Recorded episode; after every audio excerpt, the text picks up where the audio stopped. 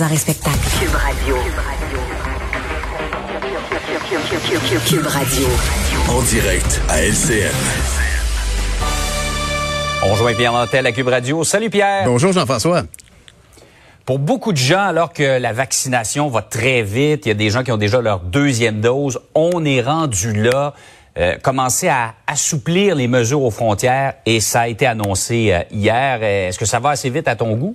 Ben en fait, je pense même que ça, ça va pas mal vite, mais ceci dit, c'est quand même deux semaines après le départ, le départ, le dépôt de ce rapport émis par un comité qui évaluait que les politiques de quarantaine à l'hôtel et tout ça n'étaient pas très efficaces et que effectivement c'était très facile de les contourner. Alors aujourd'hui, c'est perçu, perçu comme la bonne décision euh, émanant du gouvernement Trudeau de dire, écoutez, là, on va raviser, on va raligner nos flûtes, d'autant plus que la vaccination, comme tu le disais tout à l'heure, va bien. Alors aujourd'hui, ce qu'on dit, c'est qu'une personne adéquatement vaccinée, ce qui veut dire deux doses ou une seule dose si on a eu la COVID, pourra donc euh, revenir, euh, entrer aux frontières canadiennes et, et donc revenir si elle, elle, elle, elle devra avoir passé un test comme quoi elle est, elle est négative, elle peut franchir la frontière, elle devra passer un autre test, et si elle a eu, même si elle a eu ces deux vaccins, elle pourra donc euh, ne pas avoir de quarantaine si elle a un, un, test négatif. Si elle a pas eu ces deux vaccins, elle devra attendre quand même le deux semaines. C'est une bonne nouvelle pour beaucoup de voyageurs. C'est aussi une bonne nouvelle pour toute l'industrie touristique, on s'en doute bien, qui espère revoir des touristes. Ça, ça, va des deux côtés, évidemment.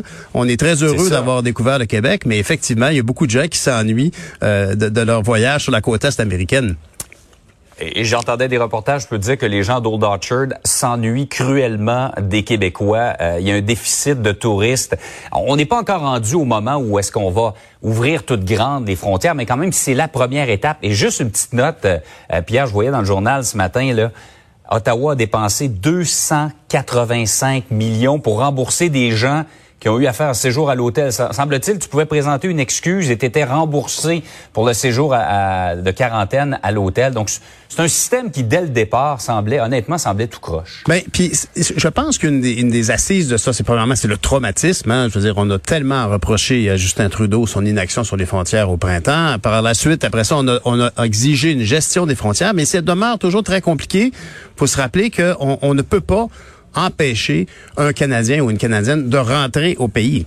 Euh, on a, c'est dans les droits fondamentaux au Canada de pouvoir revenir chez soi et, ça c'est une règle qui s'applique en, tant que euh, quand j'ai eu la formation pour les services d'agents de l'agence des services frontaliers, c'était bien spécifié. On ne peut pas empêcher un Canadien de revenir au pays. Alors c'était mhm. c'était une situation qui de toute façon depuis le début a été une épine au pied pour le gouvernement Trudeau.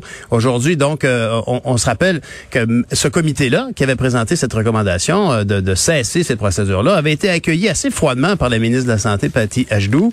Euh, Aujourd'hui, bon, ils, doivent se, remettre à cette décision-là.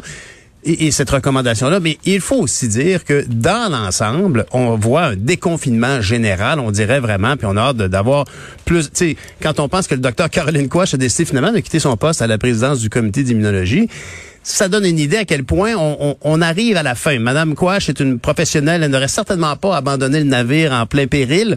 Et donc, euh, cette situation, cette accalmie-là va se traduire aux frontières. Mais on a vu les propos de Régent Hébert hier, à quel point il disait que les, agents des services frontaliers ont été très chics.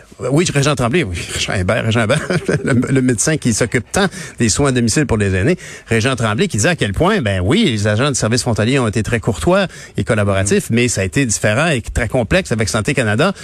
Il y a une complaisance, c'est très inégal. C'était un peu, un, peu euh, un cafouillage général. C'est une bonne chose que ça s'arrête, cette histoire-là.